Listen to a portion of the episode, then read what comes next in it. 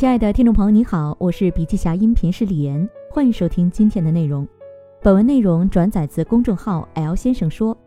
本期音频还可以在喜马拉雅、懒人听书、蜻蜓、乐听、三十六课、荔枝等平台收听，搜索“笔记侠”即可。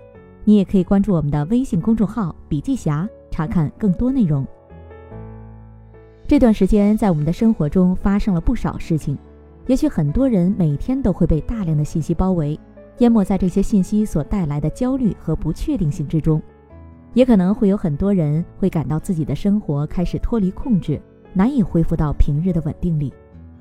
在时代的风雨飘摇中，每个人就像一叶小舟，在波浪上载浮载沉。但越是在焦虑的时候，我们越是要冷静下来，好好的审视自己的生活，找回内心的稳定和秩序。毕竟，某种程度上来讲，我们的生活并不是由外界所决定的。而是由我们的心态和行为所决定的。尽量让自己的生活稳定下来，让自己的心态变得平和宁静，你才能够更好的掌控自己。因此，今天这篇文章想跟你分享一个简单的瓶子框架，帮助你规划好自己的生活。希望能够通过一些行为方面的建议，帮助你克服焦虑，找回内心世界的秩序。这是一个很大的话题，但我希望通过一些细微的落脚点。帮助你一步步走得更加坚实。瓶子框架，不妨找一个安静的、不受打扰的时间，拿起笔或者打开笔记工具，列出你在过去一周里面你做过的主要事情，以及每一件事情的时间消耗。然后把每一件事情和对应的时间用这个框架大致分成四类：重要性指的是这件事情从短期和长期两个方面对你的价值，也就是无法替代的。能够为你带来收获和成长的事情，时间耗用，你可以依照自己的实际情况大致画一条线，区分出多和少，不需要非常精确，大致就可以。我们逐项来看。沙子，低重要性，低时间耗用，这些通常是为了维持每天生活所需的日常琐事，比如吃饭、家务、事务性工作等等。如果把生活比喻成一个瓶子，它们就像瓶子中的沙子。细微而不起眼，但却充斥在我们每一天的日常生活里每个方方面面。针对这些琐事，有两个简单的建议，可以让你从它们之中获得能量。尽量把琐事固化到固定的时间、固定的步骤以及固定的场景里。简单来说，就是让你的生活保持稳定，在同样的时间吃饭，同样的时间做家务，同样的时间洗漱，同样的时间写笔记，同样的时间上床睡觉。重复的行为能够带来一种奇妙的力量，它能增强我们的控制感，让我们感受到生活依然在控制之中，降低我们的焦虑感，增强我们的精神集中程度。同时，简单的重复精确的行为还能够为自己提供一种自律的满足感，从而提高我们去做其他事情的动力。为日常琐事设计一些简单的仪式感。什么是仪式感呢？就是在你的日常生活轨迹中插入一些行为，让自己遵循这些行为去行动。比如在下午四点的时候起来散散步，做一下拉伸；午饭后给自己泡杯茶，读两页书；每工作半小时左右听会儿音乐，打开同一套播放列表等等。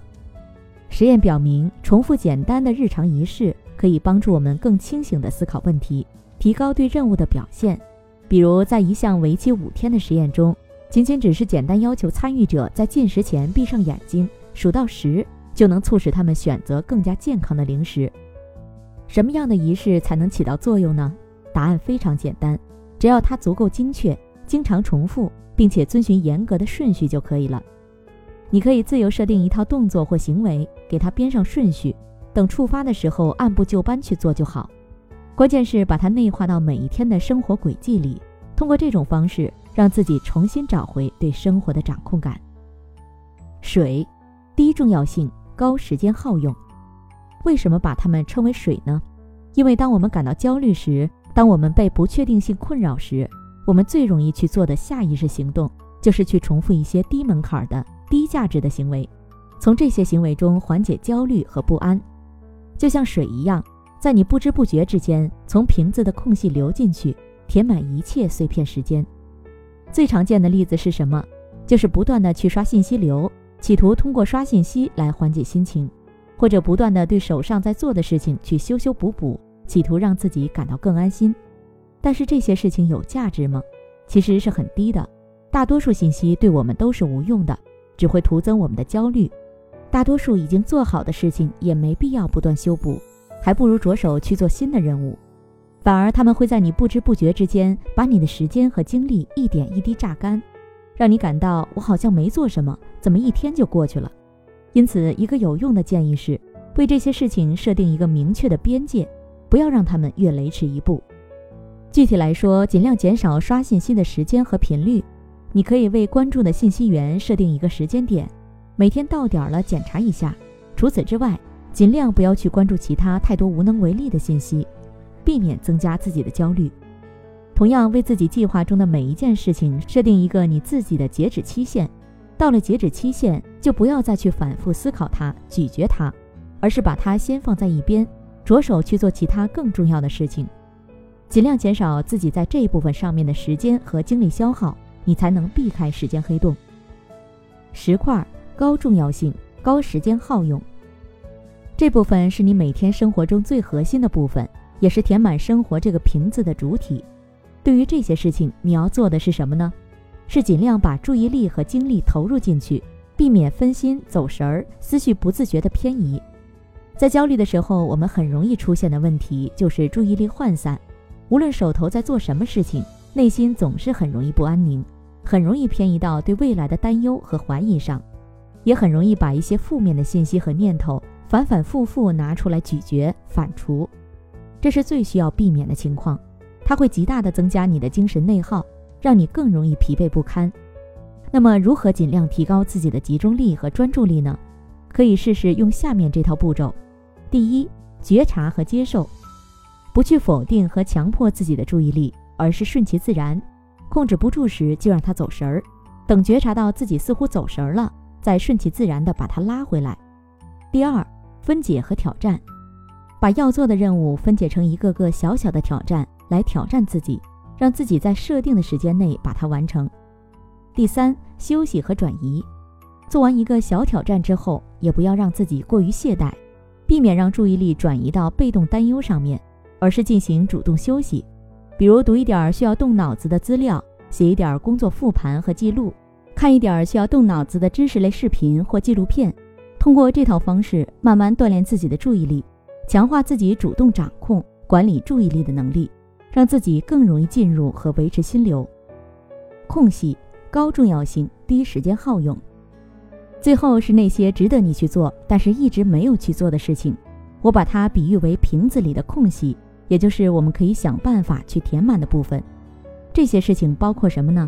可能是学习一门语言，学习一项技能，读一本大部头的书，开始写作或做 vlog，完成一项旷日持久的项目。他们可能在你的待办清单上面待了很久，但始终没有迈出第一步。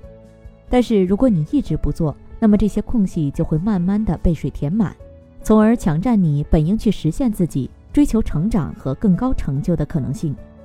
一定不要让这些空隙白白的被低价值、低重要性的水给占据。你可以拎出一件最感兴趣、最有动力的事情，把它进行分解，让自己先尽快迈出第一步，再把它变成一个日常仪式，安排嵌入到每天的日程里面。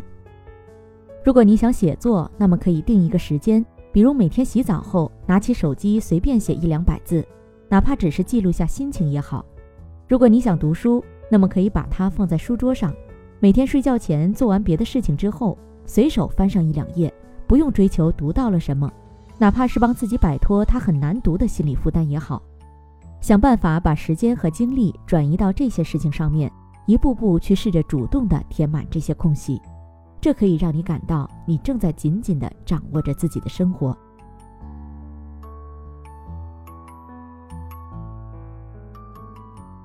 好了，亲爱的听众朋友，今天的分享就到这里，感谢您的收听。有任何感想和建议，您都可以在评论区留言。